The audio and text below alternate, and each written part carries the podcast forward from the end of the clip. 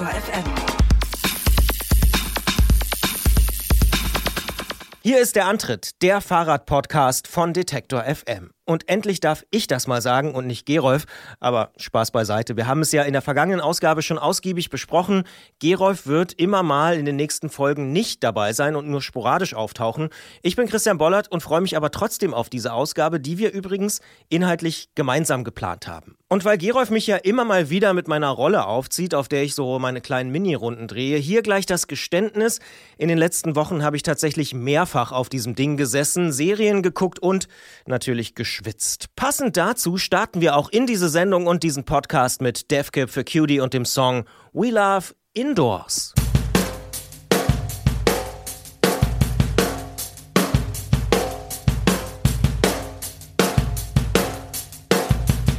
Das große Thema dieser Ausgabe ist die Bahn in drei ganz unterschiedlichen Facetten. Denn ich spreche mit der Deutschen Bahn über Fahrräder im Fernverkehr. So viel schon mal vorab. Vielen Dank für all eure Ideen und Anregungen bei Facebook zum Thema. Wir sind wirklich überwältigt von euren zahlreichen Kommentaren.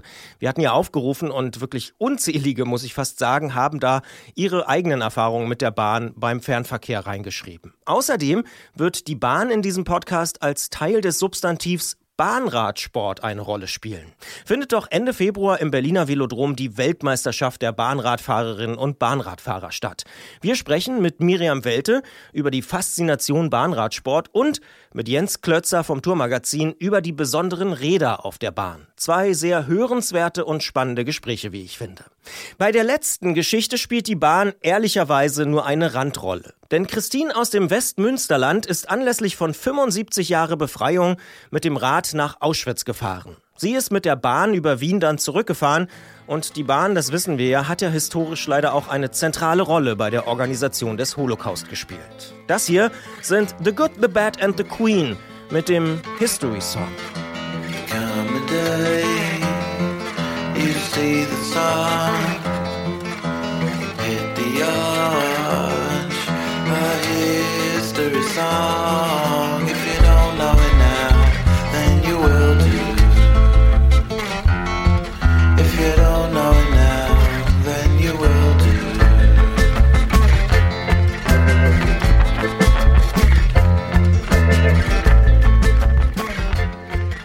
In diesem Fahrradpodcast sprechen wir natürlich viel über alle möglichen Aspekte des Radfahrens, aber ein Thema taucht wirklich besonders häufig auf. Bahnfahren. Das hat sicher auch damit was zu tun, dass Gerolf so ein großer Nachtzug-Fan ist, aber garantiert auch damit, dass sowohl Radfahren als auch Bahnfahren Ressourcen schont und hier an dieser Stelle wird Gerolf mir das Wort verzeihen, nachhaltig sind. Ist ja auch grundsätzlich eine gute Sache. Mit dem Rad zum Bahnhof, dann mit dem Zug irgendwo hin und dort wieder mit dem eigenen Rad zum Ziel. Wenn man das aber nicht mit Bike-Sharing-Anbietern machen will, sondern wirklich mit dem eigenen Rad, dann wird's manchmal schwierig. Denn beispielsweise im ICE sind Räder bis heute eher die Ausnahme als die Regel. Und ich habe ja auch im Vorfeld schon mal auf unserer Antritt-Facebook-Seite rumgefragt. Und ungelogen, es hat noch nie so viele Kommentare und Rückmeldungen wie bei diesem Thema gegeben. Die Bahn gelobt seit Jahren Besserung, hat ein paar Fahrradplätze in ICEs eingebaut und seit ein paar Wochen kann man Fahrradkarten auch über die App und nicht mehr nur am Schalter kaufen. Zeit also mal nachzufragen, wie es denn im Jahr 2020 aussieht mit den Rädern im Fernverkehr der Deutschen Bahn. Dafür spreche ich mit Martin Riedesel von der Deutschen Bahn er ist dort für den Fernverkehr und die Fahrräder mitverantwortlich. Ich sage schönen guten Tag. Einen wunderschönen guten Tag. Herr Riedesel, seit wenigen Wochen sind ja Fahrradkarten endlich digital über die Webseite und auch den DB-Navigator zu buchen. Warum hat das fast zehn Jahre gedauert? Im Moment ist das tatsächlich ein großes Problem. Das kriegen wir auch von unseren Fahrradkunden immer wieder zurückgespielt. Der sehr aufwendige Buchungsprozess. Fahrradkunden würden sehr gerne auch kurzfristig Fahrräder mitnehmen. Wir sind zurzeit dabei, das Vertriebssystem komplett umzustellen. Das Thema Fahrrad ist dabei tatsächlich sehr stiefmütterlich behandelt worden in den letzten Jahren. Und man muss fairerweise sagen, es ist ein Nachfragethema. Es war nie der riesige Fokus auf dem Thema Fahrrad im Fernverkehr. Das ist ein stark saisonal ausgeprägtes Geschäft. Insofern ist da einfach technisch sehr viel Nachholbedarf im Moment. Sie sagen, Sie arbeiten da dran. Ähm, ein Wunsch von unseren Hörerinnen und Hörern war, dass man zum Beispiel vorab sehen kann, ob noch Plätze im Zug buchbar sind. Sind das Sachen, äh, an denen Sie auch wirklich arbeiten? Ja, da sind wir tatsächlich dran. Das ist zunächst ja umgesetzt worden, bereits vor einigen Jahren im ICE für die grafische ähm, Oberfläche bei den Sitzplätzen. Und das wird im Zuge der Umstellung des Vertriebssystems durch das System Vendo, so nennen wir das intern, dann auch für das Fahrrad möglich sein. Können Sie da schon ungefähr sagen, wann das dann möglich sein wird? Ich habe extra nochmal bei den Kollegen gestern nachgehört. Im Vertrieb einen finalen verbindlichen Termin gibt es da leider aktuell noch nicht. Jetzt gibt es ja auch aus Sicht vieler Radfahrerinnen und Radfahrer in den neuen ICE-Zügen, in den ICE-4-Zügen endlich auch acht Fahrradstellplätze. Auch in ICE-T-Zügen lassen sich drei bis manchmal sechs Räder mitnehmen. So eine richtige Fahrradoffensive der Deutschen Bahn im Fernverkehr sieht aber anders aus, oder? Also wir haben begonnen mit dem ICE 4 die Fahrradmitnahme im ICE zu ermöglichen. Wir haben aktuell ungefähr 130 Triebzüge ICE 4 bestellt. Davon sind die ersten, ich glaube, mittlerweile 42 in Dienst gestellt und auch für unsere Kunden verfügbar. Und so alle drei bis sechs Wochen kommt ein neuer ICE 4-Zug auch in die Flotte. Das heißt, so langsam ist der Hochlauf da, so langsam entstehen da auch zusätzliche Fahrradkapazitäten im ICE. Im ICE-T haben wir damals festgestellt, dass wir Intercity-Linien ja ersetzen durch IC, durch moderne ICE-Züge und da eben auch Nachholbedarf haben. Daher eben damals die Kompromisslösung mit den drei Fahrradstellplätzen. Und ich kann Ihnen jetzt schon verraten, sämtliche Neuanschaffungen als Fernverkehrszug wird auch die Fahrradmitnahme beinhalten. Also auch das in der Presse aktuell verfolgte Thema, die Beschaffung der weiteren Hochgeschwindigkeitszüge im 300 ähm, Kilometer pro Stunde Bereich auch diese Fahrzeuge werden mit Fahrradstellplätzen ausgerüstet sein. Also die Offensive kommt, sie kommt langsam, aber sie wird kommen. Dann bleiben wir doch noch ein bisschen bei den Zugtypen, denn noch bis Ende des Jahres werden ja auch viele ältere Züge, also ICE-3-Züge, überarbeitet und bestimmten Kundenwünschen entsprechend angepasst, so heißt es auf ihrer Seite. Fahrradplätze sind dabei aber nicht vorgesehen. Da waren dann die Radfahrerinnen und Radfahrer offensichtlich wirklich nicht laut genug, um ihre Interessen deutlich zu machen, oder woran liegt das? Die Radfahrer waren sogar sehr laut und das ist auch gut so. Die Radfahrer sind auch bei allen Themen immer sehr schnell auch bei uns, auch mit, mit Beschwerden. Wir sind in einem sehr konstruktiven Prozess der Diskussion, unter anderem mit Vertretern des ADFC. Es gibt im ICE 3 bei der Redesign-Lösung zwei grundlegende Probleme. Das eine ist, den tatsächlichen sinnvollen Raum zu finden, um Fahrräder in dem Triebzug unterzubringen und gleichzeitig eben auch der Auslastung durch nicht radfahrende Kunden Rechnung zu tragen. Also Sie bekommen das ja mit im Moment ganz platt formuliert. Die Kunden rennen uns die Bude ein. Wir freuen uns da natürlich drüber. Ähm, wenn wir acht Fahrradstellplätze in einem ICE 3 unterbringen würden, würden zwölf bis 16 Sitzplätze entfallen. Das ist natürlich auf der, auf der Nachfrageseite sehr schwierig, den Kunden zu erklären und natürlich auch aus Unternehmenssicht, aus wirtschaftlichen Gründen für ein Saisongeschäft in einem Hochgeschwindigkeitszug, von denen eben auch nur eine begrenzte Anzahl zur Verfügung stehen, nicht wirklich sinnvoll. Da sind wir schon bei einem ganz großen Kritikpunkt an der Bahn. Es gibt ja Leute, die unterstellen Ihnen sozusagen dann ein rein ökonomisches Interesse. Also Sie haben es ja gerade schon gesagt, für da, wo irgendwie Fahrräder stehen oder da, wo Fahrräder hängen, kann man keine Sitzplätze verkaufen. Was sagen Sie denn solchen Kritikern? Na, so ganz verkehrt ist die Kritik natürlich nicht. Es ist, es ist sicherlich nicht richtig zu sagen, wir würden hier nur nach wirtschaftlichen Gesichtspunkten vorgehen. Aber ja, wir sind natürlich ähm, primär gehalten, eben auch wirtschaftliche Vorgaben einzuhalten und auch der, der deutlich gestiegenen Nachfrage nach Sitzplätzen hier Rechnung zu tragen. Wir haben ganz generell mit den Fahrrädern im Fernverkehr das in Anführungszeichen Problem eben der saisonalen Auslastung. Wir haben so ab März, April merken wir eine steigende Nachfrage, die sich dann eben auf Höchstmaß im Sommer steigert und Richtung Herbst leider dann eben auch wieder abebbt. Ähm, auch hier ganz platt formuliert, sechs bis sieben Monate im Jahr befördern wir halt ausschließlich heiße Luft in den Fahrradabteilen. Und ja, da müssen wir natürlich auf die wirtschaftlichen Parameter gucken. Aber ist das tatsächlich faktisch noch so, dass äh, beispielsweise im Oktober oder Februar wirklich deutlich weniger Leute mit dem Fahrrad in den Fernzügen unterwegs sind? Weil jetzt mal rein auf den Straßen fahren die Leute ja längst ganzjährig. Ja, auch ich fahre ganzjährig Fahrrad, sowohl Mountainbike als auch Rennrad. Wir monitoren einmal im Monat die, die tatsächliche Auslastung nach Strecken und wir haben, ich darf Ihnen keine genaue Zahl nennen, aber irgendwo zwischen 20 und 25 Prozent im Fernverkehr ist die Auslastung der Fahrradstellplätze aufs ganze Jahr gerechnet. Das heißt, zu 75 Prozent bleiben diese Plätze halt leer. Natürlich, das ist Statistik Und wir wissen auch, dass wir natürlich in den Sommermonaten an den ersten langen Wochenenden, wo die Sonne rauskommt, deutlich mehr Stellplätze verkaufen könnten, als wir anbieten. Aber aufs ganze Jahr gerechnet ist die Auslastung eher unterdurchschnittlich. Das sagt Martin Riedesel von der Deutschen Bahn zum Thema Fahrräder im Fernverkehr. Wir sprechen gleich im Podcast Bonus noch ein bisschen weiter. Dann werden wir auch noch genauer auf die konkreten Fahrradtypen zum Beispiel eingehen, die man mitnehmen kann oder eben nicht mitnehmen kann und noch mehr auch von euren Fragen von der Facebook-Seite beantworten. Ich sage an dieser Stelle aber schon mal vielen Dank für das Gespräch. Sehr gerne. Und damit sind wir auch schon mittendrin im Podcast Bonustrack. Herr Riedesel, eine Frage gibt es jetzt natürlich direkt äh, aus den Antworten, die, die Sie gegeben haben. Sie sagen, Sie wollen fahrradfreundlicher werden. Ähm, gibt es da wirklich konkrete Ideen und Pläne, wie man das in Zukunft machen kann? Vielleicht auch solche Prozesse wie die Buchung vereinfachen, um eben vielleicht auch eine bessere Auslastung zu haben? Wir überlegen sehr viel, sowohl buchungsseitig als auch fahrzeugseitig, als auch tatsächlich mit Interessensverbänden wie, mit dem, wie dem ADFC wie wir hier unser Produkt oder unser Angebot für die radfahrenden Kunden verbessern können. Wir haben natürlich im, im, in einer Röhre, in einem ICE immer das Problem, dass der Transport sicher und natürlich auch irgendwo im Verhältnis zu den übrigen Reisenden stehen muss.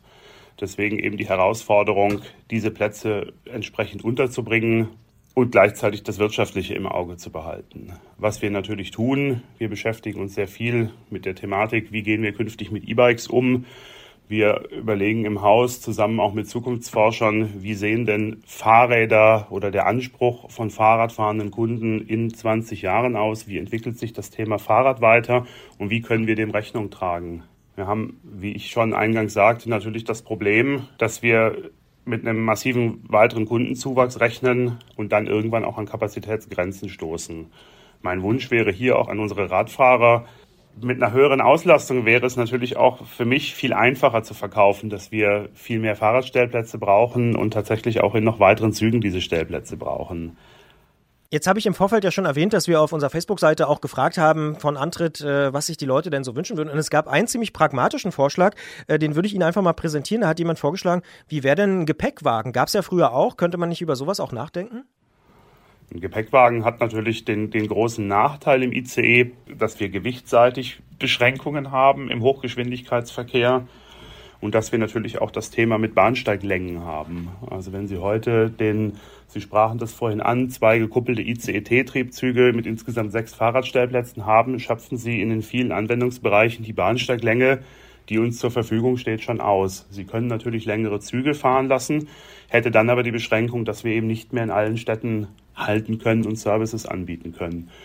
Genauso beim, beim ICE 4, da wird ja im Moment auch drüber nachgedacht, was die Maximallängen angeht. Auch hier ist es eben sehr schwierig, bei einem sehr langen Triebzug weitere Wagen anzuhängen, einfach um Gepäck oder Fahrräder mitzunehmen. Sie haben es ja auch schon angesprochen. Offensichtlich äh, sind viele Leute bereit, das Fahrrad irgendwie mitzunehmen, wollen es auch irgendwie kombinieren mit dem Fernverkehr. Aber offensichtlich gibt es irgendwie Probleme auf verschiedenen Seiten. Was ich sehr viel beobachte, sind Falträder. Also ich habe so das Gefühl, wenn ich Bahn fahre und ich bin relativ viel im Zug unterwegs, dass es davon immer mehr gibt. Erfassen Sie das eigentlich, also diese Falträder? Nein, also die Falträder gelten bei uns im ehemaligen Beamtendeutsch als sogenannte Traglast. Oder einfach gesprochen, in dem Moment, wo sie zusammengefaltet verstaubar sind, sind sie einfach ein zusätzliches Gepäckstück. Und das erfassen wir nicht. Das bedingt ja auch keine Reservierung und keinen Fahrschein. Insofern kann der Reisende das, das Faltrad einfach mitnehmen. Aber da kann man schon sehen, glaube ich, dass es äh, offensichtlich einen großen Bedarf auch gibt, äh, das Fahrrad mitzunehmen, sage ich mal, oder? Ich würde hier differenzieren. Also der klassische Faltradkunde, das weiß ich aus persönlich sehr vielen Gesprächen, das sind sehr häufig Pendler, das sind Fernpendler, die das Faltrad als ideale Variante nehmen, um zum Zug morgens zu kommen und dann halt an, am Zielort in, ins Büro oder zur Arbeit zu kommen und eben abends auf dem, auf dem Weg zurück wieder das Gleiche. Der klassische Fahrradkunde, der sein Tourenrad, sein, sein, sein Trekkingrad oder sein Mountainbike mitnehmen möchte, das sind die klassischen Kurz- oder, oder Wochenendurlauber, die eben touristisch bedingt einen Ausflug machen wollen, die mit der Familie wegfahren wollen ähm, das sind einfach verschiedene, verschiedene Zielgruppen. Richtig kompliziert, Stichwort Zielgruppen, wird es ja bei Tandems und Liegerädern. Ne? Da gibt es nicht so eine richtig klare Regelung. Ähm, bei Tandems und Liegerädern sind wir einfach von der Länge her begrenzt. Durch die Maximalbreite, die quasi ähm, so ein Zug halt mit sich bringt, ist es eben zunehmend nicht mehr möglich, diese, diese Längen und Breiten einfach unterzubringen. Ähm, ähnliches Thema sind ja die Lastenräder. Diese Fahrräder werden immer größer, immer schwerer. Dann ist es sehr schwierig, sie unterzubringen und vor allem auch sie sicher aufzuhängen oder einzuhängen. Also wir reden hier ja zum Teil von Gewichten von deutlich über 40 Kilo. Und da ist dem Ganzen dann auch aus Sicherheitsgründen einfach eine Grenze gesetzt. Bei einem Zug, der dann mitunter mit Tempo 300 unterwegs ist, bei einer Zwangsbremsung muss eben auch dieses Fahrrad noch sicher in der Halterung stehen. Seit August sind ja die Lastenräder tatsächlich auch komplett verboten im Fernverkehr bei Ihnen. Also man darf sie gar nicht mehr mitnehmen. Verstehen Sie, dass das so viele Leute aufregt, die sagen, Mensch, das kann doch nicht sein, moderne äh, ja, Verkehrswege, moderne Verkehrskonzepte und ich kann mein Lastenrad nicht im Fernverkehr mitnehmen? Ich kann das natürlich verstehen. Wir haben aber auch hier eine Untersuchung gemacht. Also der Anteil an Lastenrädern ist noch nicht mal im, im Promillbereich. Und wir sehen von der Zielgruppe das Lastenrad eigentlich auch eher für den Transport innerhalb einer Stadt und eben hier nicht in der klassischen Anwendungsgruppe, dass das Lastenrad über große Strecken in einem Fernzug transportiert wird.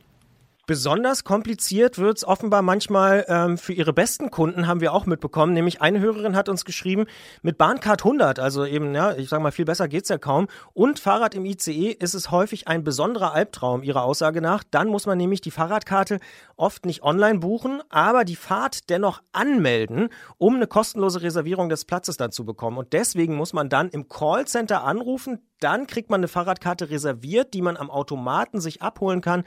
Ist das wirklich so umständlich? Das ist leider der, der tatsächliche Prozess.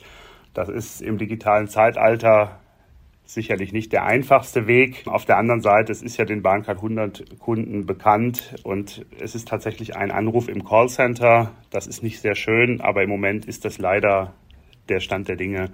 Ich hatte es ja eingangs schon erwähnt, also mit der Umstellung des gesamten Verkaufssystems wird sich aber auch hier eine Änderung ergeben. Und ein letzter Punkt, äh, der uns noch aufgefallen ist, was ich auch persönlich bis zur Vorbereitung hier auf dieses Gespräch gar nicht wusste, mit dem Gepäckservice der Bahn kann man sich das Fahrrad auch für 27,90 Euro direkt von Haus zu Haus bringen lassen. Nutzt das jemand?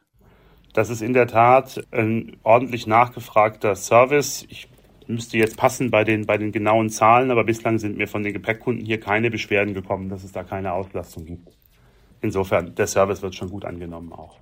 Das könnte ja tatsächlich auch eine Option sein. Ne? Also bevor ich für 9 Euro beispielsweise ein Ticket kaufe, dann noch im, äh, weiß ich nicht, öffentlichen Nahverkehr bis zum Bahnhof, dann wieder vom Bahnhof weg und so, das von Haus zu Haus sich äh, schicken zu lassen, ja, könnte ja echt eine Alternative sein. Genau, also zumindest bei geplanten touristischen Reisen, wo ich schon lange im Vorfeld eben auch planen kann, wie ich das mit meinem Fahrrad oder mit meinem Gepäck mache, ist der, der Gepäckversand oder auch der Fahrradversand sicherlich eine schöne Alternative für ein sehr stressfreies Reisen, weil ich das Fahrrad nicht dabei habe, ich muss mich um mein Gepäck nicht kümmern und bekomme dann eben alles am Zielort in meine Ferienwohnung, in mein Hotel oder in meine Zieladresse geliefert. Das sagt Martin Riedesel von der Deutschen Bahn. Und eine letzte persönliche Frage habe ich noch. Sie haben schon gesagt, Sie arbeiten dran, in Zukunft doch noch fahrradfreundlicher zu werden. Haben Sie Hoffnung, dass Sie in Zukunft nicht mehr so häufig genau diese Detailfragen beantworten müssen, sondern einfach sagen können, ja, das geht doch ganz leicht? Das hoffe ich tatsächlich. Auch aus eigenem Interesse muss ich gestehen. Ich bin Wochenend-Berliner. Ich pendel also ähm, sehr häufig zwischen Frankfurt und Berlin und nehme dann zumindest auch bei schönem Wetter spontan gerne mein Rennrad aus Frankfurt mit. Und ich würde das auch noch viel häufiger tun wollen und viel unkomplizierter tun wollen. In dem Zusammenhang unkompliziert würde ich vielleicht auch den Hörerinnen und Hörern noch ans Herz legen. Wir überarbeiten auch online unsere Fahrrad-FAQs immer wieder aktuell wenn Fragen rund ums Fahrrad sind, vielleicht auch einfach nochmal da nachschauen und im Zweifel auch die Kontaktkanäle zur Deutschen Bahn nutzen. Dann bleibt mir nur zu sagen, vielen Dank für das Gespräch. Ich danke Ihnen. Alles Gute.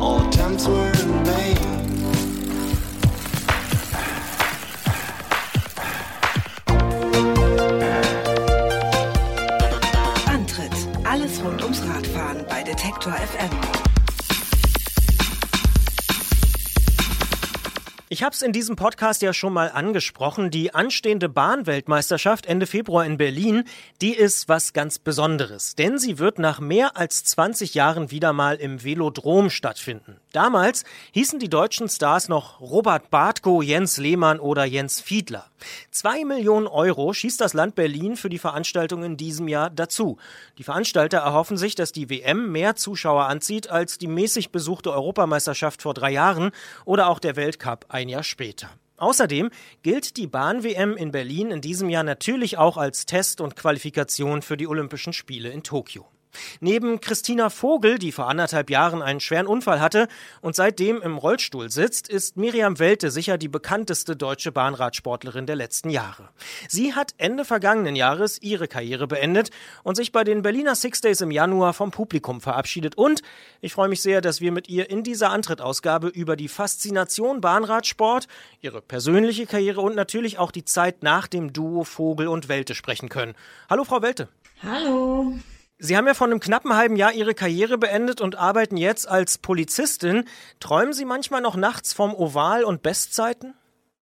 Überhaupt nicht, nee. Ähm, ich habe die Entscheidung ganz bewusst gefällt und für mich getroffen und habe auch jetzt in den vergangenen Monaten immer wieder die Ergebnisse der anderen verfolgt und jedes Mal gedacht, oh, ich freue mich super, aber ich weiß für mich, es war richtig und ähm, bin super glücklich mit meiner Entscheidung. Eigentlich oder ursprünglich war ja mal die Idee, tatsächlich noch weiterzumachen bis Tokio jetzt im Sommer, aber dann haben Sie doch Ende 2019 aufgehört. Warum? Was war der Grund? Gab es irgendwie mehrere Gründe oder einen?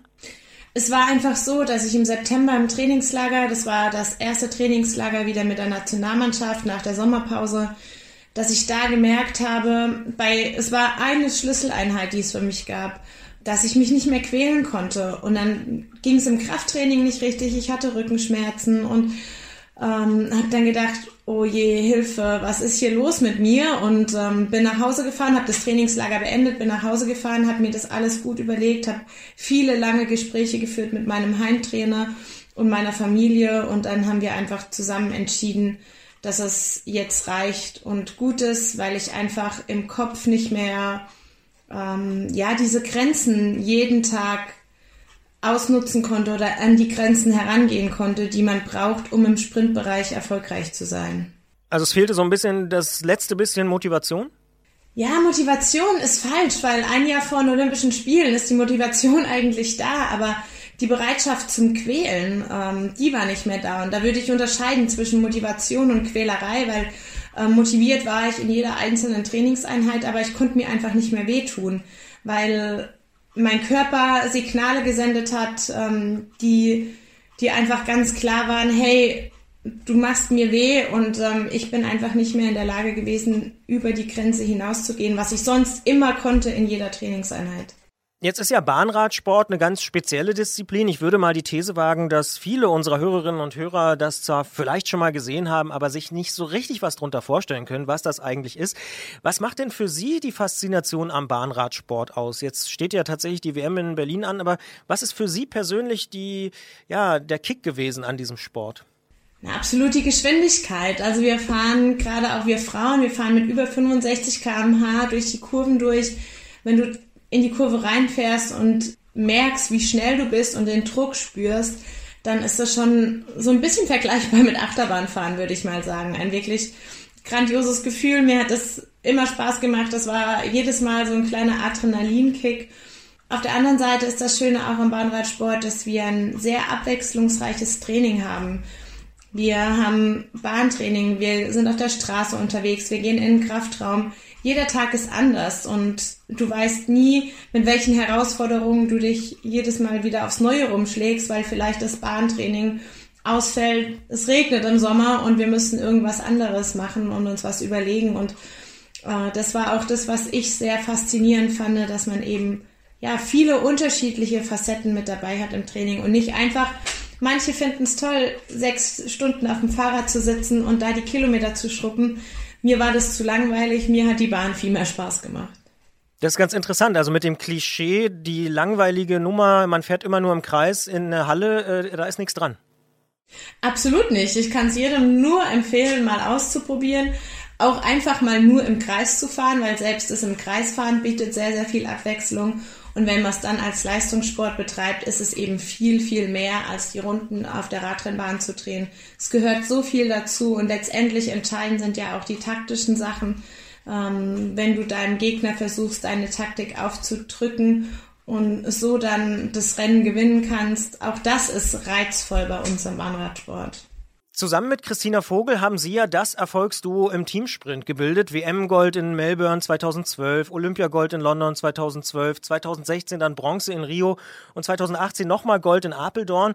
Was ist denn das Besondere an dieser konkreten Disziplin, am Teamsprint? Gibt es da was, was Sie ja nochmal stärker vielleicht fasziniert hat als an anderen Disziplinen? Im Teamsprint war es einfach so, dass ich wusste, da sind meine absoluten Stärken. Ich habe als junge Radsportlerin auch über die 500 Meter sehr große Erfolge gehabt und da meine ersten großen Erfolge und konnte schon immer sehr gut beschleunigen, eben aus der Startmaschine raus, den relativ kleinen Gang verhältnismäßig schnell auf Geschwindigkeit bringen, was für die 500 Meter extrem wichtig war, was aber auch für den Teamsprint wichtig war. Und als entschieden wurde 2009, dass Teamsprint olympisch wird und bei den Spielen 2012 in London mit dabei sein wird im Programm, habe ich für mich und gemeinsam mit meinem Trainer entschieden, dass für uns ganz klar der Fokus auf dem Teamsprint liegt, auf der Anfahrposition, weil das eben meine Stärken sind und man sollte immer an dem arbeiten, was man am besten kann und das war für mich eben der Teamsprint und was dann noch dazu kommt, ist natürlich, dass man nicht alleine auf der Bahn ist, sondern zu zweit. Natürlich muss jeder auf seiner Position eine absolut starke Leistung bringen. Christina und ich und jeder von uns hat gezeigt, ja, was wir können. Und wir haben einfach super gut harmoniert. Und ich glaube, dass das auch unser Erfolgsrezept war in den letzten Jahren, dass wir füreinander gefahren sind. Manchmal wird man ja zusammengewürfelt als Team und steht dann am Start. Aber wir wollten immer gemeinsam gewinnen und gemeinsam das bestmöglichste Ergebnis rausholen. Und das hat uns letztendlich auch so stark gemacht. Wenn wir schon über das Thema gemeinsam und Team reden, dann müssen wir natürlich auch über den schweren Unfall von Christina Vogel im Sommer 2018 sprechen. Wie sind Sie denn mit dieser Nachricht umgegangen oder anders, wie gehen Sie heute auch immer noch damit um?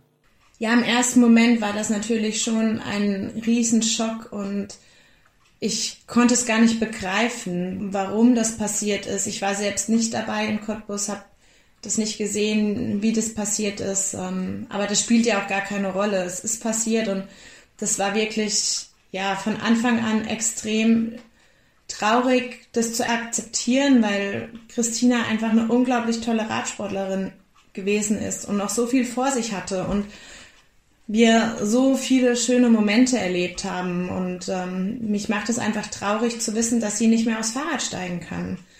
Aber letztendlich ist es jetzt auch schön zu sehen, wie sie mit der ganzen Situation umgeht, weil sie einfach eine unglaublich starke Persönlichkeit ist, die mit ihrer Art und Weise alle Menschen motivieren und begeistern kann und sagt, Leute, es ist euer Kopf, der sagt, es geht nicht mehr oder es geht noch und ihr entscheidet über euer Leben. Und ich glaube, dass das einfach eine tolle Message ist, die sie rausgibt. Und wenn wir uns sehen, haben wir immer viel, zu, viel Spaß zusammen. Sie ist nach wie vor die gleiche verrückte Nudel und ähm, macht Witze und das ist einfach schön zu sehen, dass sie ja, sich treu bleibt und ja, jetzt einfach versucht, ihre Geschichte zu, nach außen zu transportieren und anderen Menschen Mut und Kraft zu geben damit.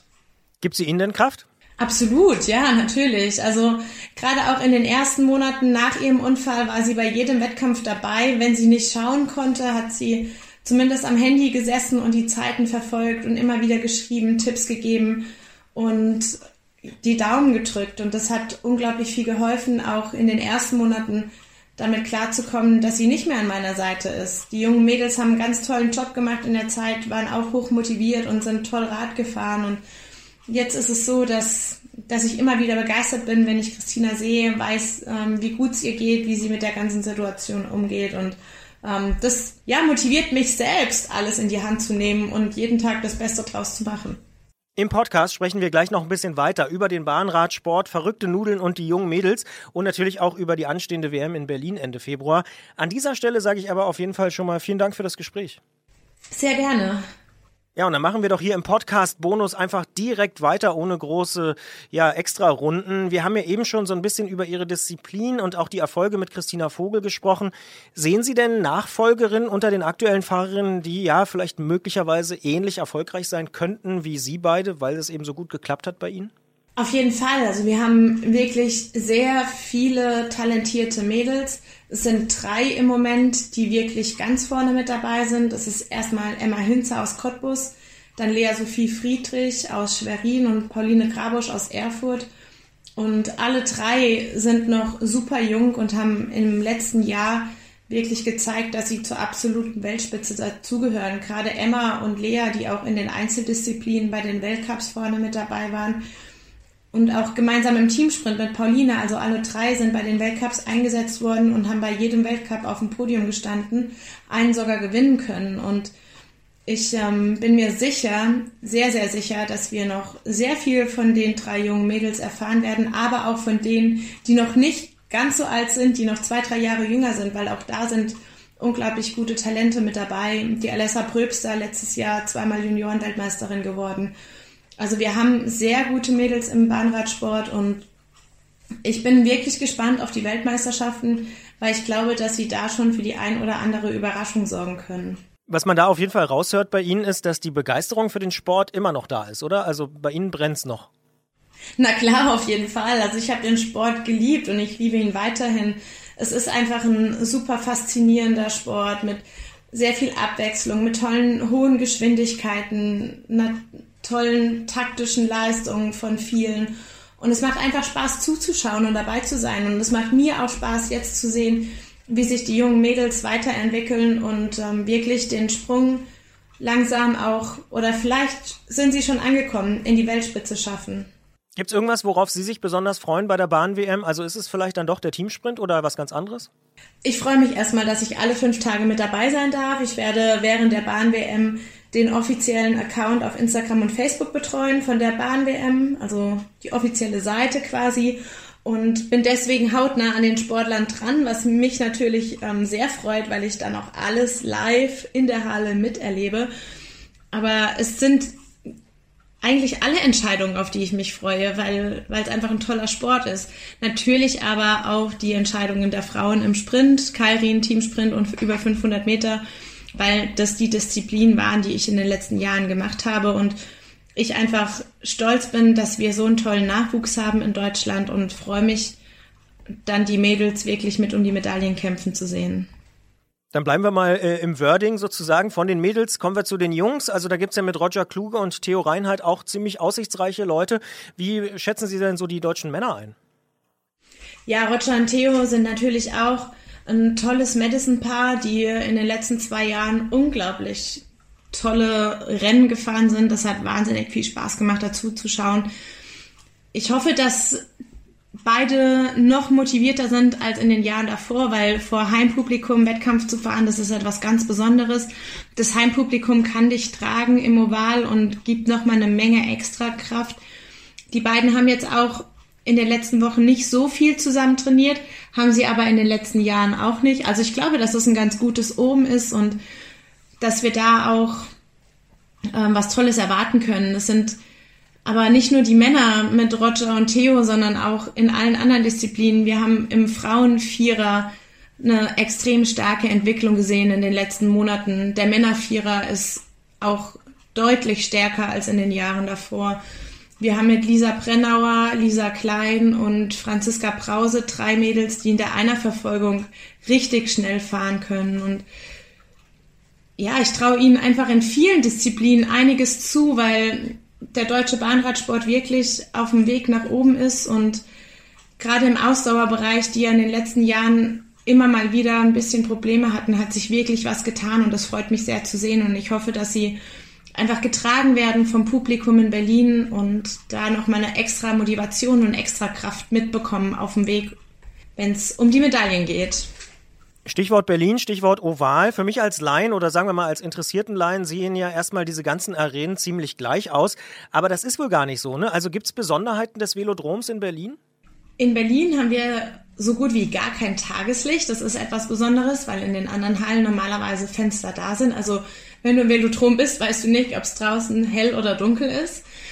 Aber um was Positives jetzt zu sagen zur Radrennbahn, also das Berliner Velodrom ist eine absolut super gute Radrennbahn. Man wird dort mit Sicherheit sehr schnelle Zeiten fahren in allen Disziplinen.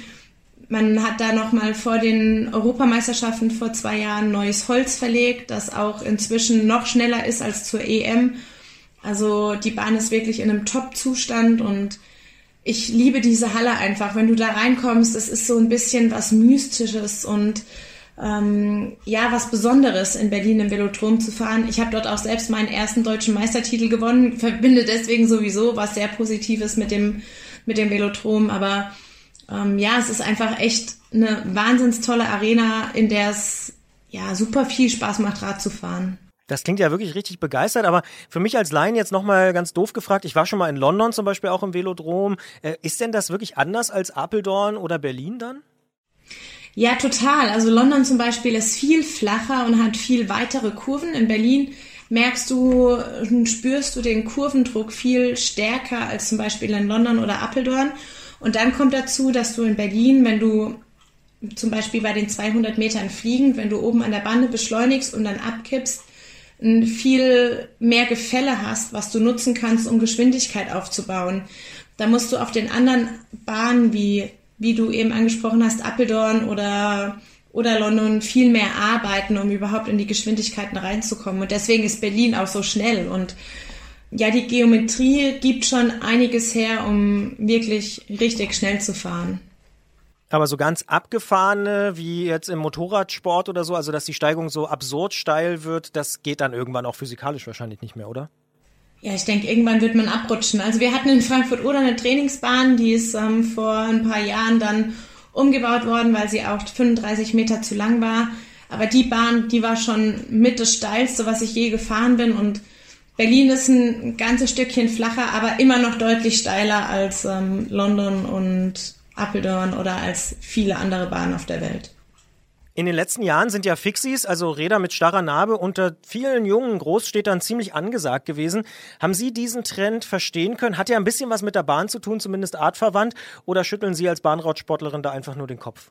Naja, also ich kann immer noch nicht unterscheiden, was ist Fixie und was ist, da gibt es noch einen anderen Begriff, ne? Fixie und ähm, auf jeden Fall eine mit Bremse, eine ohne Bremse. und ähm, ja, wenn man draußen im Straßenverkehr ohne Bremse unterwegs ist, dann hat das für mich nichts mit Radfahren zu tun, sondern einfach mit ein bisschen, wahrscheinlich ist es Nervenkitzel, ich weiß es nicht. Aber mein Herz schlägt ja auch als Polizistin und äh, man sieht leider häufig auch Unfälle oder auch Radfahrer, die einfach so verrückt, crazy unterwegs sind im Straßenverkehr. Und ähm, auch da rücksichtslos. Also es gibt auch genug Autofahrer, ich will das nicht schönreden, die keine Rücksicht nehmen, aber zum Teil muss ich wirklich sagen, wenn man da ähm, zuschaut, ist es nicht immer ungefährlich und ich bin im Straßenverkehr auf jeden Fall deutlich lieber auf meinem Rennrad unterwegs, wo ich einen Freilauf habe und Bremsen. Aber das muss jeder selbst für sich entscheiden. Ähm, man muss sich wohlfühlen auf dem Rad, man muss Spaß haben und das ist wichtig. Dann kommen wir noch zur öffentlichen Wahrnehmung. Also so wie es aussieht, wird ja kein einziger Wettkampf einfach so im frei empfangbaren Fernsehen zu sehen sein. Das ZDF plant bisher drei Stunden in einem Livestream, übrigens dann mit ihrer ehemaligen Kollegin Christina Vogel als Kommentatorin. Aber ärgert Sie dieses geringe mediale Interesse am Sport oder sagen Sie, naja, es ist vielleicht auch einfach so? Es macht mich einfach traurig und ich kann ganz ehrlich die Gründe auch nicht ganz nachvollziehen, weil bei Veranstaltungen wie den Olympischen Spielen oder auch bei den European Games, European Championships, da sieht man, dass das Interesse am Bahnradsport sehr, sehr groß ist. Jetzt haben wir natürlich ein Problem, dass an dem Wochenende auch Bob-WM ist und Wintersport und der Zuschauer versteht nicht ganz, warum Bahnradsport, was ja eigentlich eine Sommersportart ist, im Winter stattfindet. Aber das ist für mich auch keine Begründung dafür, uns nicht zu zeigen. Ähm, ich kann es, wie gesagt, nicht nachvollziehen und finde es einfach sehr schade und traurig, dass da so wenig Aufmerksamkeit da ist. Und ich denke, dass wir eine super tolle Sportart sind, die eigentlich ähm, viel mehr gezeigt werden müsste. Aber macht der Sport vielleicht auch selber ein paar Fehler? Also viele Leute sagen ja auch, naja, junge Leute erreicht der Bahnradsport kaum noch. Das würde ich nicht sagen. Ich war nämlich jetzt beim Sechstagerennen in Berlin und da sind extrem viele junge Sportler da gewesen, die A, bei den Nachwuchswettbewerben mitgefahren sind, aber die auch einfach nur zum Zuschauen kamen und die auf uns Athleten zukamen und gesagt haben, hey, wir finden es cool, was ihr macht und ihr seid unsere großen Vorbilder, wir werden so toll werden wie ihr. Und ich habe wahnsinnig viele Nachrichten bekommen nach dem Sechstagerennen von auch jungen Athleten, die gesagt haben, sie finden super toll, was ich geleistet habe und ähm, wünschen sich in meine Fußstapfen mal zu treten oder nehmen mich als Vorbild. Und ich glaube, dass Christina und ich unglaublich viel erreicht haben im deutschen Bahnradsport in den letzten Jahren. Und ich glaube schon, dass es ein attraktiver Sport ist. Es wird nur leider ähm, so schlecht vermarktet oder ja, wir haben einfach so wenig Aufmerksamkeit, dass viele gar nicht wissen, wie toll der Sport ist. Und ich erfahre es immer wieder von vielen Menschen, die das erste Mal zuschauen kommen beim Bahnradsport, die hinterher sagen, hey, hätte ich gewusst, was für eine tolle Sportart das ist, wäre ich viel früher schon mal gekommen. Also ich denke, dass wir ein Sport mit Zukunft sind. Wir arbeiten viel daran, die Wettbewerbe noch interessanter zu machen und ich bin der Meinung, dass wir alle Wettbewerbe, die auf der Bahn stattfinden, dass wir da wirklich sehr viel Abwechslung und auch Spannung drin haben. Das sagt Miriam Welte. Sie wird den Insta- und Facebook-Account betreuen bei der Bahn-WM in Berlin Ende Februar, Anfang März.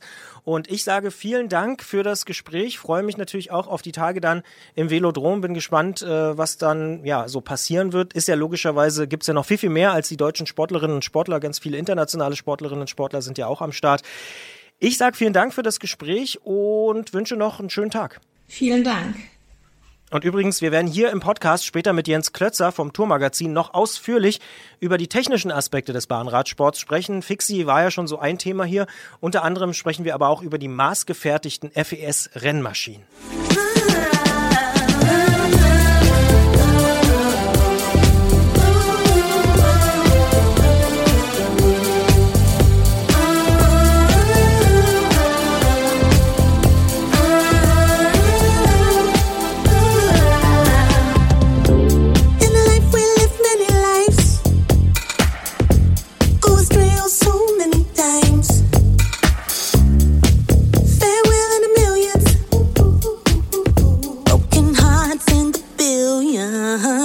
Wir haben in dieser Folge ja schon über die anstehende Bahnrad-WM in Berlin gesprochen und für die Athletinnen und Athleten ist das definitiv etwas ganz Besonderes. Die erste WM in Berlin seit mehr als 20 Jahren.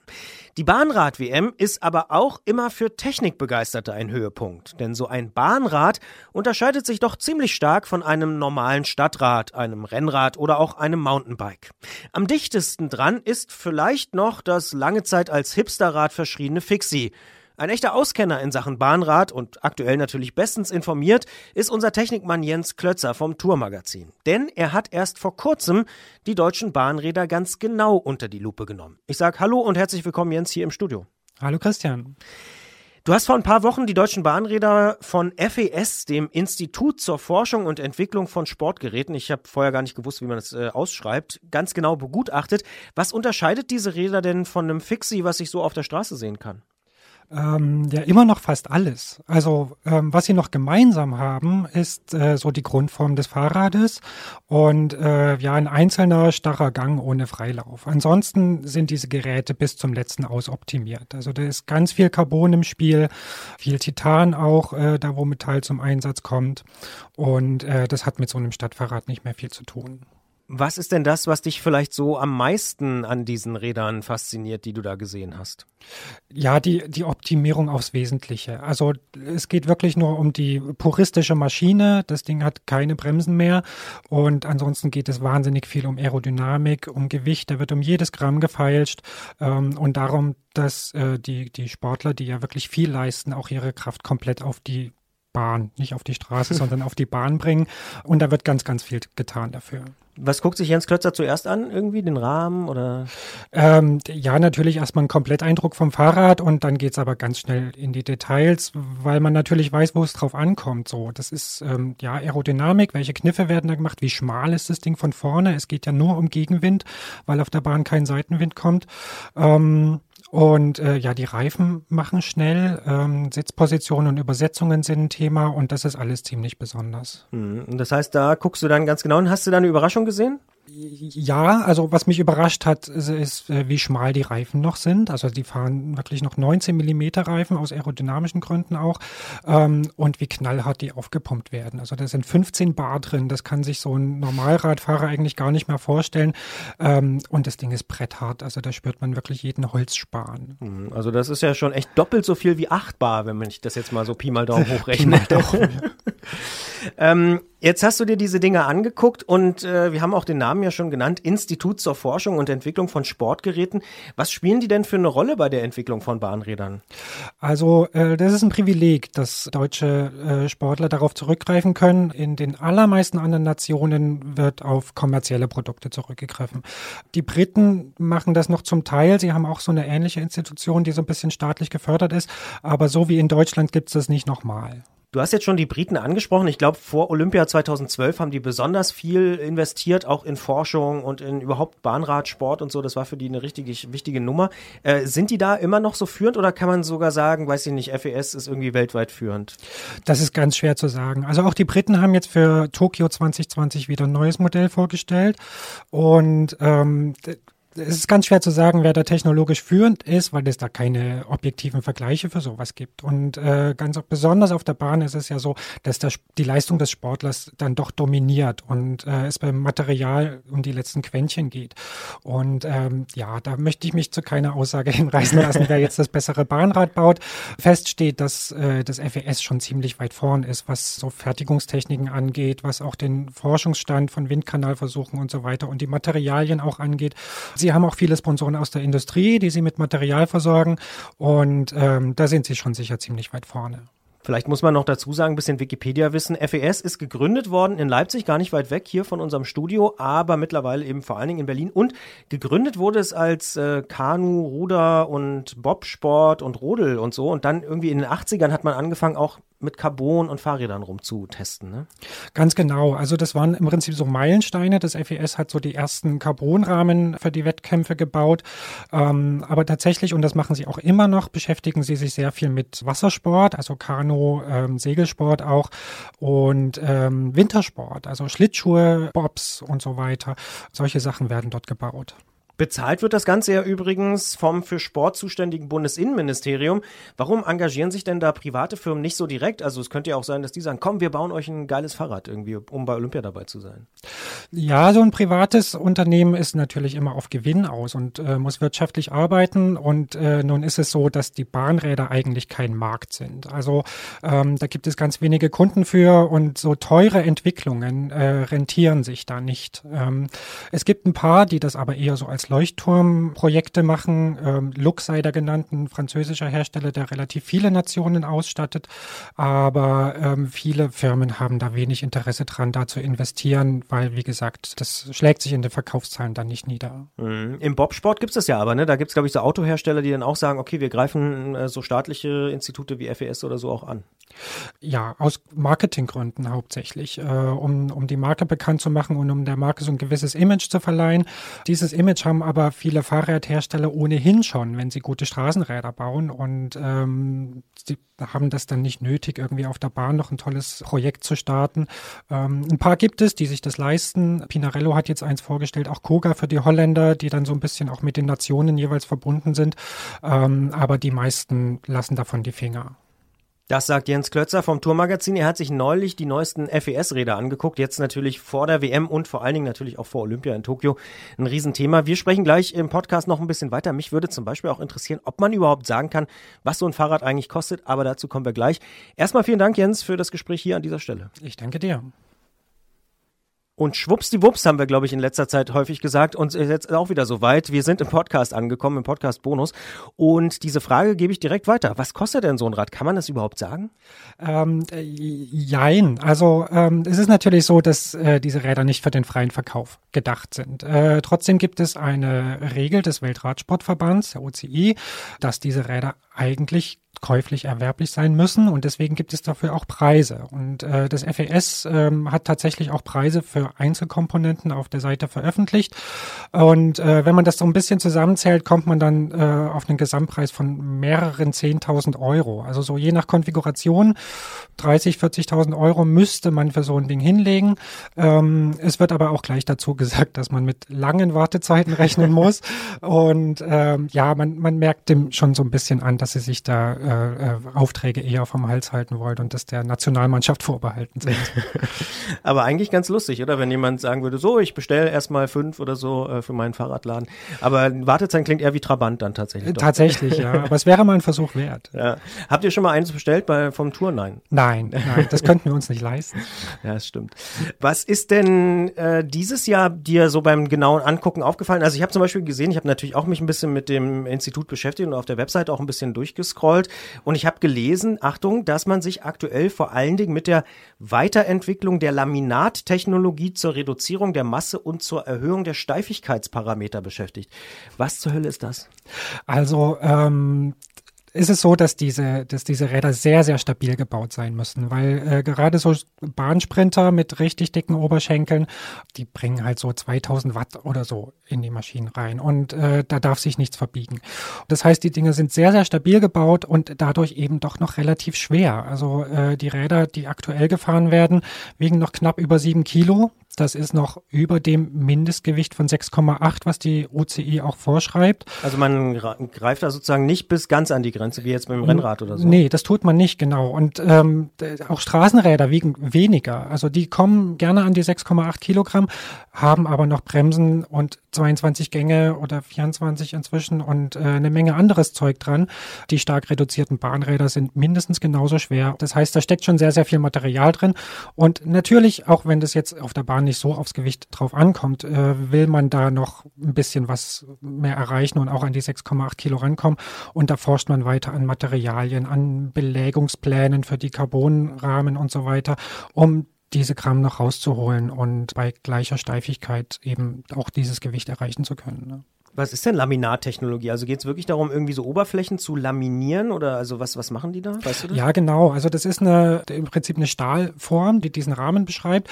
Und dort hinein werden dann so Carbonmatten gelegt, kleine Schnipsel in Harz getränkt, die dann da so reingelegt werden und äh, dann diesen, diesen Rahmen bilden. Und zum Schluss wird das ausgebacken und das Harz noch rausgepresst, damit es dann hart und stabil wird. Und äh, da geht es eben darum, es gibt verschiedene Carbonfasern mit verschiedenen Reißfestigkeiten und äh, ja, da geht es darum, die, die Formen der Schnipsel zu bestimmen, aus welchem Material und an welcher Stelle setze ich sie dann richtig ein, damit das Optimum erreicht wird. Verrückt. Gibt es irgendwas, wo du sagst, jetzt beim Angucken, das hat dich wirklich total überrascht. Das hättest du gar nicht gedacht. Das war mhm. irgendwie so, so ein Wow-Effekt. Ja, also gibt's gibt's ein paar Sachen. Also die schmalen Reifen habe ich schon angesprochen. 15 Bar, ähm, ja. Genau. Dann die Verfolgermaschinen. Also das ist im Prinzip das Zeitfahrrad für die Bahn mit dem, mit dem Liegelenker. Die sind irre schmal gebaut. Also da werden sogar die Einbaubreiten der Laufräder reduziert. Normalerweise sind das hinten 12 Zentimeter. Das Verfolgerrad hat, ich glaube, 9 Zentimeter Hinterrad-Einbaubreite, um das so schmal wie möglich zu machen. Was mich noch überrascht hat, ist, äh, dass es das Verfolgerrad zum Beispiel nur in einer einzigen Größe gibt. Ähm, ah, okay. Das hätte ich nicht gedacht. Ja. Aber da wird eben die Sitzposition über Vorbauten, Sattelstützen und so weiter angepasst. Und es geht so weit, dass man Vorbauten im 3D-Drucker druckt, um sie an die Fahrer anzupassen lassen. Und ja, das ist schon sehr besonders. Darf da eigentlich jeder hin? Also jetzt mal ganz doof gefragt, jeder Pressevertreter oder muss man sich das hart erarbeiten? Äh, das muss man sich relativ hart erarbeiten und äh, da darf natürlich nicht jeder hin, weil das auch einer gewissen Geheimhaltungsstufe unterliegt. Es gibt ja natürlich trotzdem Konkurrenz da auch, materialtechnisch äh, und wenn es um Medaillen geht. Bei meinem Termin waren sie erstaunlich offen und äh, das war in den Jahren zuvor nicht so. Wir haben es viele und viele Male probiert, durften aber maximal irgendwie für ein Interview mal dahin, dass sie tatsächlich ihre Entwicklungsabteilung und ihre Produktion so für uns öffnen, auch wenn es ziemlich aufgeräumt war dann. Ähm, hat uns überrascht, aber es war wahnsinnig interessant. Jetzt arbeitest du ja im Hauptberuf beim Tourmagazin. Das darf man, glaube ich, hier an dieser Stelle auch einfach mal so sagen. Es gibt eine längere Geschichte bei euch im Heft, ne? Es gibt eine längere Geschichte, genau eine große Vorschaugeschichte, weil es nicht alle Jahre passiert, dass die Weltmeisterschaft in Deutschland stattfindet, diesem Fall in Berlin. Und äh, deswegen gibt es eine große Strecke mit vielen Zuschauertipps, Service, die Disziplinen erklärt und so weiter. Und äh, ja, wer sich dafür interessiert, das lohnt sich reinzuschauen.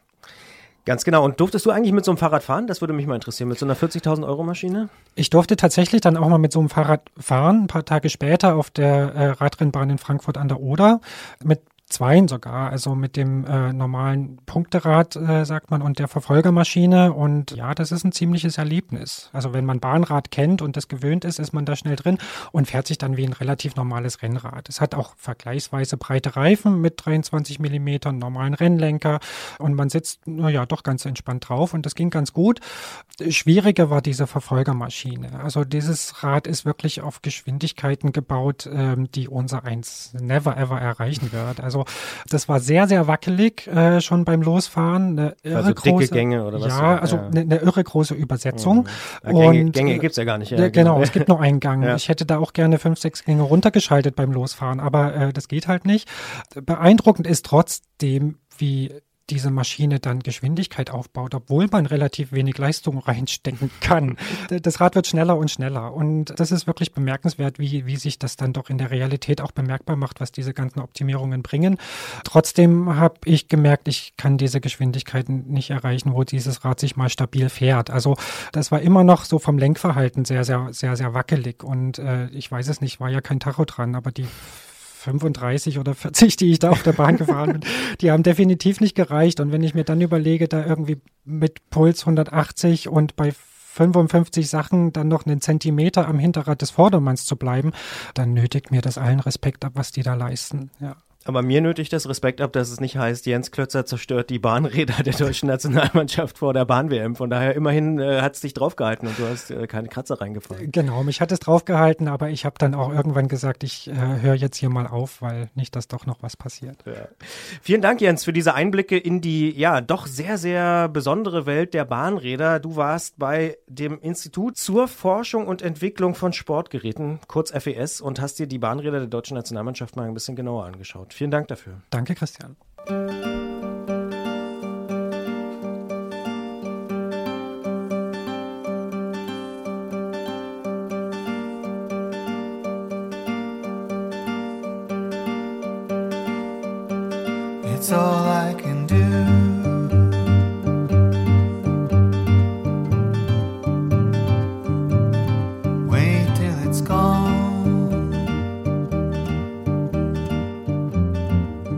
Podcast hier erscheint ja nur wenige Tage nach einem ganz historischen Datum, nämlich nach dem 75. Jubiläum der Befreiung des Konzentrationslagers Auschwitz.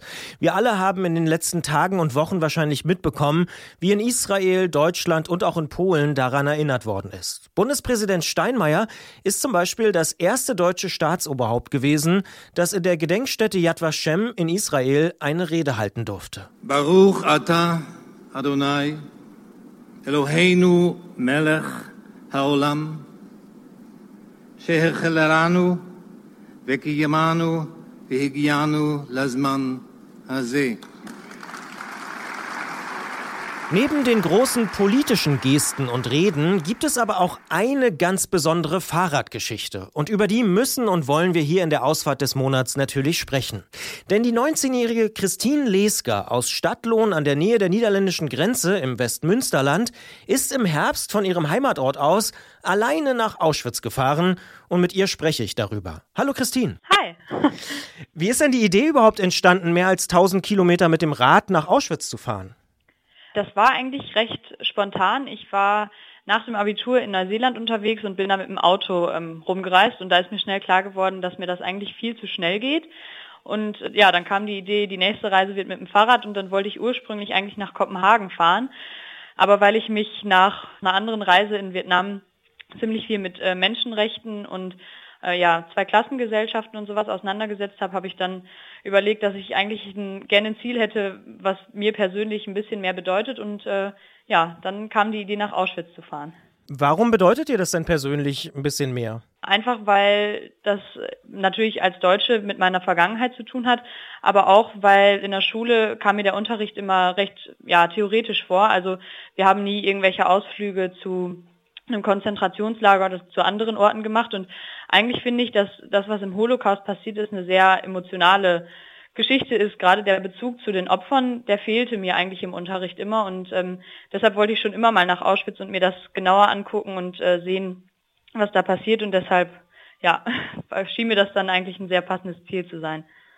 Jetzt ist es ja das eine, sich das vielleicht mal so zu überlegen und zu sagen, ja, ach, das wäre doch eine gute Idee, da mal hinzufahren. Aber du hast es ja tatsächlich auch gemacht. Wie konkret hast du es denn gemacht? ist irgendwie recht äh, spontan entstanden. Die Idee habe ich gehabt und dann habe ich mir Fahrradtaschen besorgt und mir ja grob eine Route überlegt. Und dann bin ich auch eigentlich schon losgefahren, also am 2. Oktober äh, letztes Jahr. Und äh, so viel darüber nachgedacht habe ich vorher gar nicht, was da jetzt auf mich zukommt. Also ich habe auf dem Weg immer bei Leuten übernachtet, die äh, in den Städten wohnten, wo ich dann durchgefahren bin und habe die über Couchsurfing oder Warm Showers ähm, gefunden. Und dass, äh, ja, dass das nachher so eine emotionale Reise wird, das war mir eigentlich vorher gar nicht klar und ich bin recht, ich würde fast sagen naiv, eigentlich aufgebrochen und äh, habe das einfach mal auf mich zukommen lassen. Warum wurde es denn so emotional aus deiner Perspektive? Also am Anfang war es noch gar nicht so emotional. Da war ich recht überrascht, weil ich auch mit den Leuten, bei denen ich dann geschlafen habe, gar nicht so viel über den Holocaust geredet habe. Aber je weiter das dann Richtung Osten ging, desto ja, intensiver wurden auch die Gespräche darüber. Und ähm, was ich sehr interessant fand zu sehen, war, wie viele Leute auch in ihrem normalen Leben schon Erfahrungen mit Rassismus oder mit Ausgrenzung gemacht haben. Und manche Leute in Dresden oder Görlitz haben mir dann davon erzählt, dass das in deren Alltag total präsent ist und äh, die oft solche Szenen mitbekommen. Und das kenne ich von zu Hause gar nicht so sehr. Und auch in Polen haben viele Leute eine ganz ähm, emotionale Verbindung auch zum Holocaust, einfach weil viele ihrer Vorfahren auch in den Konzentrationslagern umgekommen sind. Also da hatte ich auch Gastgeber, die total ja berührt und getroffen dann äh, von ihren Erlebnissen in Auschwitz. Also die waren auch nur als Besucher da, aber ja, man konnte einfach merken, dass viele das ganz anders betrifft. Und äh, über die ganzen Gespräche mit meinen Gastgebern habe ich auf dem Fahrrad natürlich ja sehr viel Zeit gehabt, darüber nachzudenken. Und so drehten sich dann meine Tage eigentlich immer nur um dieses Thema. Und ähm, ich habe auch für mich selber herausgefunden, dass das eigentlich viel größer und viel emotionaler ist, als ich das vorher eingeschätzt habe. Würdest du sagen, dass es tatsächlich, je näher du Auschwitz gekommen bist, immer intensiver wurde? Ja, auf jeden Fall. Weil ich glaube, das liegt daran, dass ich eben vorher nicht so drüber nachgedacht habe, was da jetzt emotional auf mich zukommt. Und je näher ich dem kam, desto klarer wurde mir das.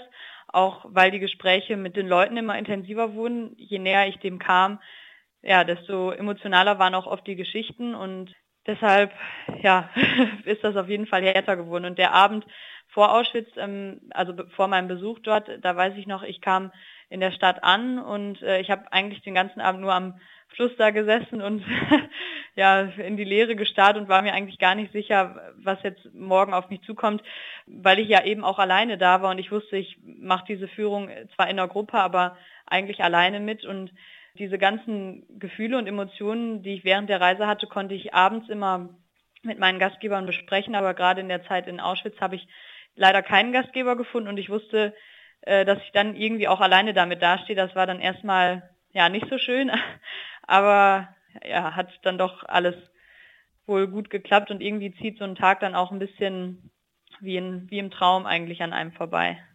Wie war denn das ganz konkret dann wirklich mit dem Fahrrad da anzukommen und äh, ja, dann Auschwitz zu besuchen? Auschwitz war erstmal, also ich, die Führung fing im Stammlager an, wo gar nicht so viele Juden waren, sondern eben mehr Polen und Kriegsgefangene. Und da sind zum Beispiel diese, die ganzen, was man aus den Bildern kennt, die Haarberge und die äh, Klamottenberge und diese Ausstellung und auch eine israelische Ausstellung, da ist unsere, die Frau, die uns da durchgeführt hat, immer sehr stark darauf eingegangen, wie brutal das eben damals dazu ging, wie die die Menschen zugerichtet haben. Und ähm, dass es eigentlich systematisch nur darum ging, ja, die, die Gefangenen dort äh, auszumergeln und eigentlich bis zum Tod arbeiten zu lassen. Und dann ging es weiter nach Auschwitz-Birkenau, also dem zweiten Teil, wo ähm, über 250 Baracken damals standen und eben ja die meisten Juden umgekommen sind. Also viele sind dort angekommen und direkt von den Zuggleisen in die in die Gaskammern gekommen. Und das war für mich ein ganz, also es war ein ganz komisches und ähm, bedrückendes Gefühl, weil mir einfach bis dahin überhaupt nicht klar war, wie wie groß dieser Ort ist. Und ich habe die Reise ja auch gemacht, um besser verstehen zu können, was damals passiert ist. Und als ich äh, da ankam, war mir zwar klar, dass ich das überhaupt nicht verstehen kann, weil es ist einfach zu groß und zu grausam, um das zu verstehen. Aber wenn man auf diesem Gelände steht und äh, ich konnte nicht von einem bis ans andere Ende schauen, da wurde mir dann schon ja ein bisschen mehr bewusst, äh, was für Dimensionen das eben damals waren und wie unglaublich viele Menschen dort umgekommen sind. Dann habe ich ja auch versucht, mich immer wieder daran zu erinnern, dass eben das nicht einfach nur eine große Nummer von Menschen ist, sondern dass hinter jedem Menschen auch ein ganz individuelles äh, Schicksal stand, meistens Familien und äh, ja, Gefühle einfach ein Leben und äh, das, das hat mich dann schon sehr, sehr, sehr mitgenommen. Das sagt Christine Leska. Sie ist mit 19 von der holländischen Grenze aus Stadtlohn im Westmünsterland mit dem Fahrrad nach Auschwitz gefahren. Insgesamt war sie fünfeinhalb Wochen unterwegs und wir haben gerade mit ihr darüber gesprochen, wie das so war. Wer noch mehr darüber übrigens erfahren will, der kann zum Beispiel in der Frankfurter Allgemeinen Sonntagszeitung in der Ausgabe vom 26. Januar eine Reportage lesen, die äh, sich genau mit dieser Reise auch beschäftigt. Ich sage vielen Dank für diese sehr, sehr interessante Ausfahrt des Monats. Sehr gerne.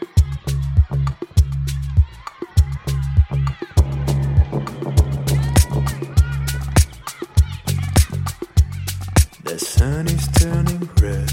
A good job you've done. Birdie, now you got wonderful trophy. Birdie, put the client in your bedroom.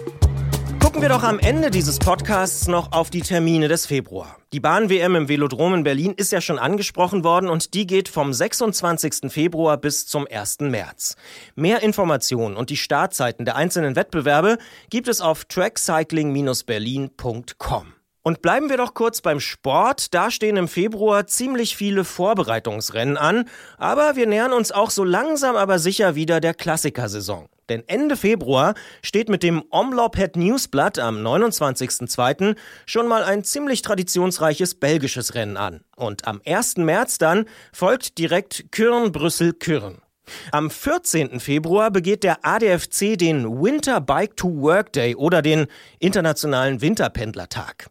Der Ursprung liegt wohl vor sieben Jahren in Finnland und in Kanada und das Ziel ist relativ klar, man soll mit dem Rad zur Arbeit fahren, auch im Winter. Wir hier bei Detektor FM können sagen, hier kommt eigentlich jeden Tag fast jeder mit dem Rad zur Arbeit. Ich vermute mal, das wird bei euch da draußen nicht viel anders sein. In München beginnt dann am 26. Februar die Sportmesse ISPO, wo natürlich auch Fahrräder eine wichtige Rolle spielen. Ab dem 27. Februar startet in Essen die Fahrradmesse Fahrrad. Am 1. März ist dann auch in Osnabrück eine Fahrradmesse und ebenfalls am 1. März soll dann die Berliner Fahrradschau wieder stattfinden. Auf der Seite und auf den Social Media Präsenzen findet man jedoch noch überhaupt gar keine konkreten Informationen. Die kommende Ausgabe dieses Fahrradpodcasts, des Antritt, die kommt dann regulär am 5. März bei Detektor FM im Wordstream und vermutlich am 6. März in eure Podcast-Apps. Schreibt uns gern, wenn ihr eine Ausfahrt des Monats mit uns teilen wollt oder auch wenn ihr uns so irgendwie erreichen wollt und uns was mitteilen wollt. Schreibt einfach an antritt.detektor.fm. Mitmachen für die Ausfahrt des Monats geht natürlich auch über unsere Apps für Android und Apple. Einfach mal nach Detektor FM suchen, dann findet ihr die. Im Bereich Mitmachen machen, kann man dann da die Ausfahrt des Monats einfach einreichen. Gibt's vielleicht eine Tour, die euch besonders im Kopf geblieben ist? Dann schreibt uns doch gern. Ich bin Christian Bollert und wünsche schöne Stunden da draußen auf der Rolle oder natürlich auch vorm Bildschirm. Schöne Grüße übrigens auch von Gerolf, mit dem ich mich ja auf eine Sache dann doch immer einigen kann, nämlich auf Noel Gallagher. Und der verabschiedet uns und diesen Podcast und diese Ausgabe auch jetzt an dieser Stelle. Blue Moon Rising. Macht's gut. Bis bald.